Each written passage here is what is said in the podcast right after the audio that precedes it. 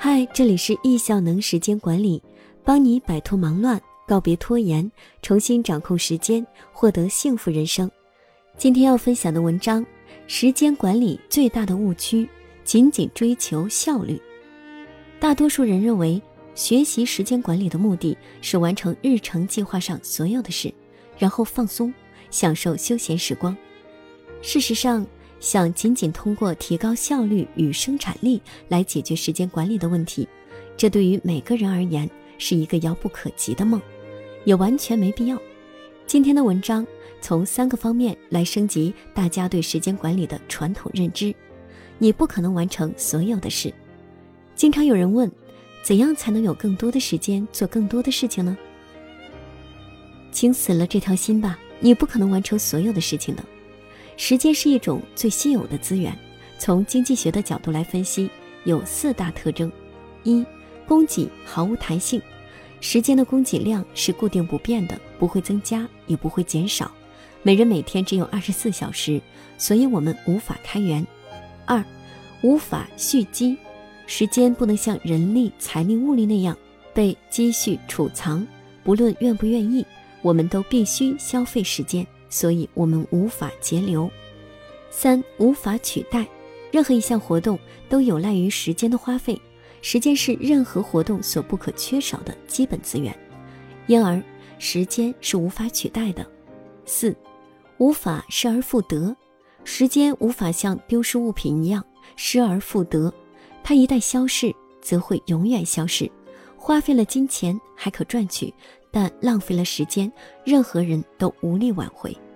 每件事情都需要花费一定的时间与资源，才能做得更好。如果所花的时间不够，事情就做不好，有时候还得重新来过，那等于更浪费时间。或许你可以在单位的时间里提高生产力，做更多数量的事情，可这样往往也会牺牲做事情的质量。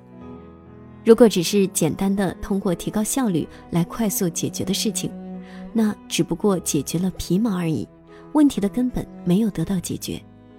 无论把个人生产力提高多高，掌握多少技巧，你都无法在有限时间内完成所有的事。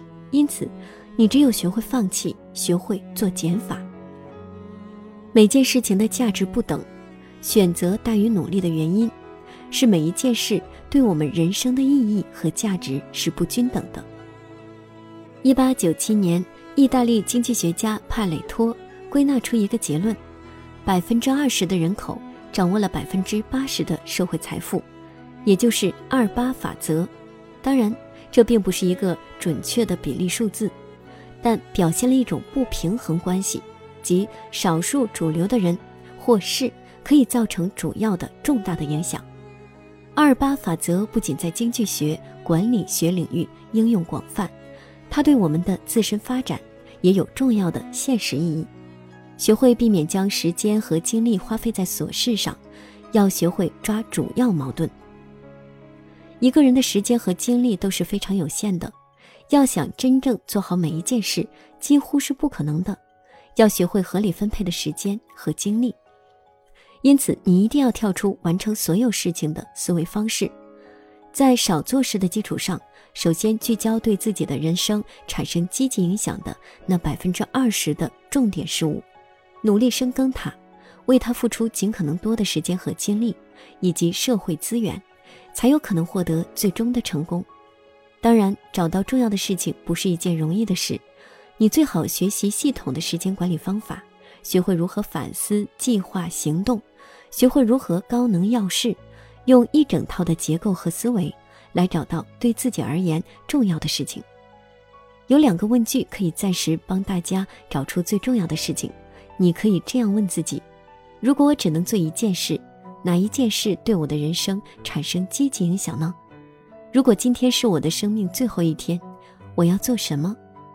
当你有答案的时候，你就可以把时间拉长，再问问自己：如果有三个月的时间。我愿意做什么？如果有一年的时间，我愿意做什么？单一领域的成功不是人生赢家。很多人都会设立目标，大多数人的目标与事业、财富有关，而且是单一目标，这样并不能造就幸福的人生。哈佛大学做过一项著名的研究，二十五年追踪二百六十八位青少年的成长，只为求得一个问题的答案：什么样的人最可能成为人生赢家？研究结果表明，想要成为人生赢家，必须十项全能。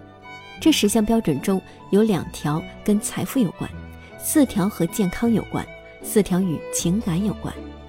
通过这项研究，我们知道了。一个真正意义上的人生赢家，从来都不是只在某一个领域里获得了单一成功，却失去了其他领域里快乐源头的人。如果用曲线来描绘人生，人们更多关注曲线的头部，即所谓的百分之二十，而忽略了曲线的尾部，需要更多的精力和成本才能关注到的，即所谓的百分之八十。